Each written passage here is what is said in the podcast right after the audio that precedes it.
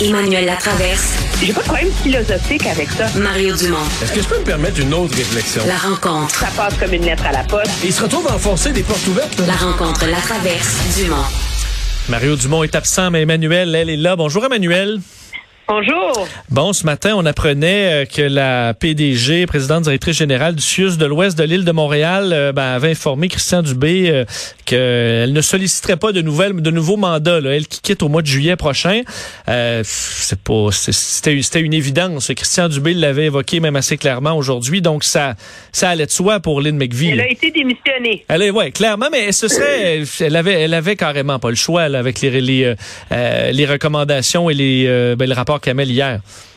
Ben, ben, il y a deux éléments fondamentaux, je pense, que le rapport Kamel vraiment euh, met en lumière, mais de, on s'en doutait, mais là, c'est mis en lumière de façon absolument euh, limpide. C'est à quel point euh, le CIUS a été incompétent, inefficace dans sa prise en charge du CHSLD Heron. C'est quand même, c'est le CHSLD Heron qui a demandé de l'aide. Oui, est-ce que, comme si on était eh ben, ce que ça montre, c'est que c'était euh, c'était possible de faire mieux. Là. Ça a montré que c'était pas euh, juste euh, juste la situation. On aurait pu faire mieux. C'est ça, c'est une évidence. Ben oui, puis la preuve, c'est que c'est devenu rapidement le bordel dans une foule de CHSLD au Québec. On le voit à travers tout le rapport de la la coroner Kamel, puis il y a peu de CIUS qui ont réagi avec autant d'incurie et d'incompétence à la crise qui se dessinait dans leurs différents établissements. Je dire, Mme McVeigh a été avertie de la catastrophe et de l'hécatombe le 29 mars. OK? Il n'y a aucune vraie reprise de contrôle de l'établissement avant dix jours plus tard. Sa priorité le lendemain, c'est d'envoyer une correspondance, tu sais, genre une lettre avec des reproches et, euh, et etc. Euh, à la, au gestionnaire d'Aaron. Tu sais, as envie de dire, je vais prendre le téléphone, je vais les appeler, va trouver une façon de les aider. Oui, le, le feu est pris, là. Le feu est pris, t'envoies pas une lettre. Envoie une lettre. Et il faut qu'elle attende. Puis tout le problème, on le sait, là, mais juste pour expliquer à nos auditeurs, c'est que le CHSLD Heron est entièrement privé. Donc, le CIS n'a pas les mêmes pouvoirs pour intervenir que dans un autre CHSLD. Mais il faut qu'elle attende quatre jours. Quatre jours de monde sont dénutris, déshydratés, pas changés, pas nourris, pas soignés avant d'avertir la santé publique de Montréal. Le Heron réécrit au CIUS le lendemain. Elle répond pas. Le surlendemain, elle leur envoie une mise en demeure. Puis après ça, ça sort dans les journaux, l'article de la Gazette. Et là, qu'est-ce qu'elle fait à une heure du matin? Elle appelle la police. Oui. Le fameux appel. Qui est tellement. Elle appelle le 911. Non, mais tu sais, pourquoi elle appelle le 911? Parce que les appels au 911 sont enregistrés, donc il va avoir une preuve, elle va pouvoir dire, regardez, je l'ai fait. Et PDG d'un CIUS, OK, qui gère, je ne sais pas combien d'hôpitaux et de CHSLD, ça fait 12 jours que des gens meurent. OK? C'est rendu à 31 morts. Puis t'appelles le 911 Pas pensé à appeler le chef de police de ton quartier? Et Emmanuel, il y a quand même parce que je, on veut pas. Je comprends qu'il y a de l'imputabilité au sommet là, pour le gouvernement, puis pour le docteur Arruda, puis qui a fait plein d'erreurs et tout ça, mais euh, on comprend que dans la première vague, c'était le chaos là, et quand au sommet de la hiérarchie, on, on chômait pas. On avait des crises après crises, et que c'est un peu aux dirigeants en dessous à monter leur niveau de jeu, là, comme le fait tous les patrons d'entreprises qui ont eu à gérer la COVID, on est obligé d'être flexible, puis de gérer avec moins de personnel, puis à gauche, à droite, puis trouver des nouveaux horaires et compagnie. C'était quand même à eux aussi à, euh, à se retrousser les manches, puis à foncer dans cette crise-là. Donc, on peut pas pointer du doigt uniquement le sommet de la hiérarchie. C'est pour ça que ça que c'est normal que les PDG euh, ben, aient à répondre de ça et soient imputables. Mais à un moment donné, oui. Surtout, puis moi, je pense que là où elle a commis l'ultime crime de lèse-majesté, c'est que c'est clair que les informations qui remontaient à la cellule de crise étaient erronées. Donc, tu sais, je veux pas reprocher au gouvernement Legault de ne pas être intervenu plus vite à Heron. Si eux, le message qu'ils avaient, c'est que la prise en charge était faite. Ben, comme toutes les fois où, où Mme McCann disait, ah, on confirme, on a tous les équipements nécessaires, puis à gauche, à droite, on disait, on n'a rien, on n'a rien, mais l'information qui, qui lui arrivait, euh, c'était ça. Donc, à un moment donné, quand la communication est mauvaise euh, en haut, euh, on n'a pas la bonne information, on peut pas prendre de bonnes décisions. Non, puis les électeurs vont juger de si Monsieur le gouvernement Legault est à blâmer pour la mauvaise préparation des CHSLD. C'est ses orientations politiques. On apprend qu'il y a des ministres, un ministre et des sous-ministres qui avaient même pas lu le rapport de préparation à une pandémie rédigé après le H1N1, parce ça faisait objectivement deux mois qu'on savait qu'une pandémie, euh, c'est que ça allait assez mal, de plus en plus mal à l'échelle de la planète. Tu dis à mon un samedi soir, si tu, euh, je vais me le faire imprimer puis je vais le lire. Mais il y a d'autres choses dans ce rapport-là. Puis moi, je pense qu'il faut le mentionner. Ce qui est très troublant, c'est que la coroner Kamel passe au travers de 53 décès différents. Et il y a un phénomène qui revient souvent. Tu sais, c'est la fameuse question des niveaux de soins tu sais, que tu donnes à des personnes âgées en perte d'autonomie, etc. Est-ce que tu réanimes, tu réanimes pas? Est-ce que c'est des soins de? Est-ce que tu t'acharnes ou pas? Est-ce que tu t'acharnes ou pas? Et il y a plusieurs instances où euh, on a recommandé la sédation palliative. C'est essentiellement mettre quelqu'un sur de la morphine jusqu'à ce qu'il meure, là, Mhm. sans que le médecin se soit déplacé. Oui, parce qu'on parlait de, rencontres euh, virtuelles au- pour des cas aussi lourds. rencontres virtuelles pour soigner, c'est déjà, il y a des remises en question. Mais là, un médecin ne se déplace pas pour confirmer qu'on va faire de la sédation palliative. Ce qui est, tu sais, c'est, un millimètre avant l'aide médicale à mourir, là. On s'entend. Puis c'est une conversation téléphonique de quelques minutes avec la famille, là. Un cas absolument aberrant qui a lieu au mois de janvier. Là. Alors, ça n'a rien à voir avec la pandémie.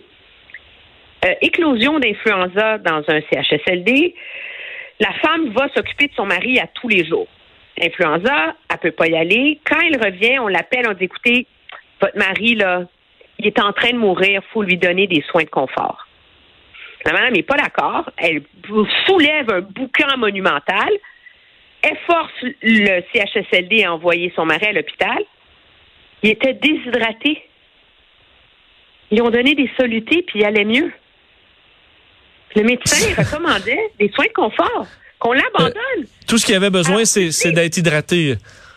Il y en a plusieurs des cas comme ça là, dans ce rapport-là. là. Moi, j'en ai raconté là, au moins six, là, sept. Ça, c'est sur 53 qui ont été étudiés par la coroner. Moi, j'ose espérer que le Collège des médecins va saisir ces dossiers-là.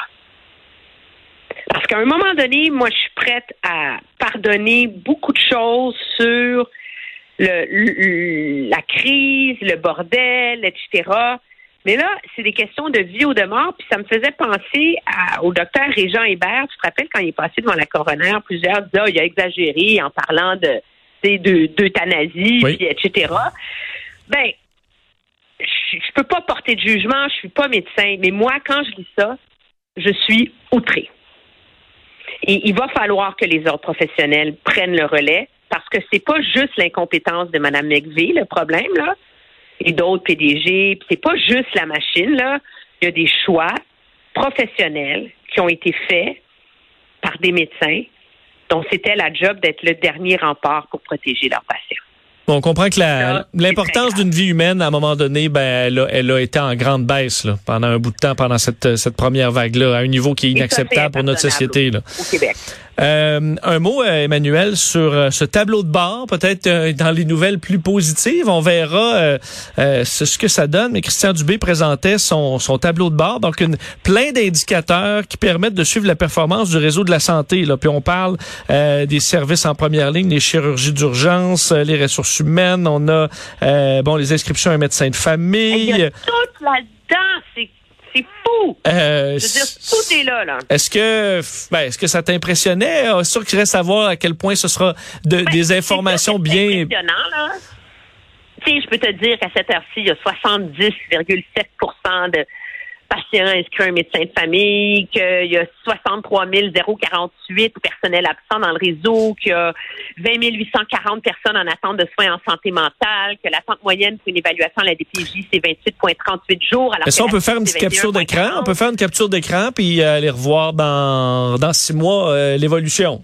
Ça donne ça ben, au moins. Je pense que les journalistes, moi, il va falloir que j'apprenne à être meilleur dans mes captures d'écran. Donc, c'est sûr que ça permet, moi, je pense, qu'il y a quelque chose d'important là-dedans, c'est un débat éclairé sur l'état du réseau. Parce qu'on a souvent des discussions sur le fait que ça va mal, puis on n'a pas les chiffres, c'est du n'importe quoi. Tu peux pas faire des réformes si tu n'as pas les données pour aller. Ceci étant dit, j'ose espérer que ce ne sera pas juste une bébelle qui va servir à blâmer les gestionnaires du réseau.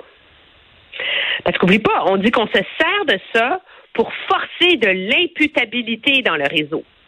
Hum? Ouais. Ça, ça, ben, ça, peut mettre en doute. À... Ah, ben, c'est la faute de tel PDG. On va le faire parader devant la devant les, journalistes pour euh, qu'ils rendent des comptes. Là. Ben, c'est que ça peut amener aussi, Emmanuel, les PDG à, je veux dire, à trouver les données qui font leur affaire. Ben là, elles sont toutes là, là. Puis le tableau de bord, il n'est pas complet encore, là je voyais des médecins qui disaient ah, des fois ces données-là, on peut trouver euh, peut trouver moyen de, les mettre pour que dans le bon sens. Ben là, il, va falloir être vigilant. Donc je pense que c'est bon dans le sens que le but c'est de pouvoir suivre le niveau d'amélioration.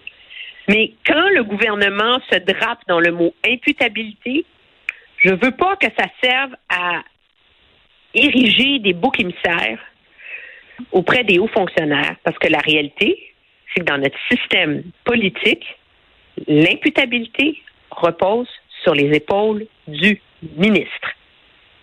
Et c'est à lui, comme dirigeant politique, de prendre les moyens pour mettre en place ces réformes.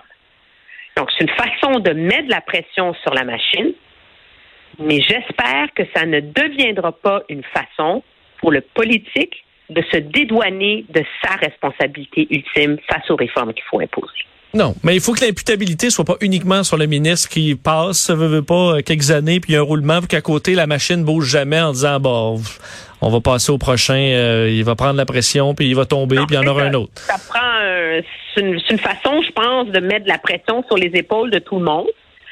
Euh, mais j'ai hâte de voir comment ça va être utilisé justement, parce que euh, c'est très, très, très facile. Là, ce, ce, c'est, je veux dire, objectivement, on, on vient d'expulser aujourd'hui Mme McVeigh parce qu'elle doit être imputable. Mme Blais, l'idée, c'est pas c'est que sa faute personnelle, mais c'est elle, la ministre des Aînés, et politiquement, elle devrait être imputable de ce drame qui s'est passé dans les CHSLD. Puis ce genre d'imputabilité politique, de toute évidence, le gouvernement Legault n'en est pas très friand. Merci Emmanuel, à demain. Très bien, au revoir. Salut.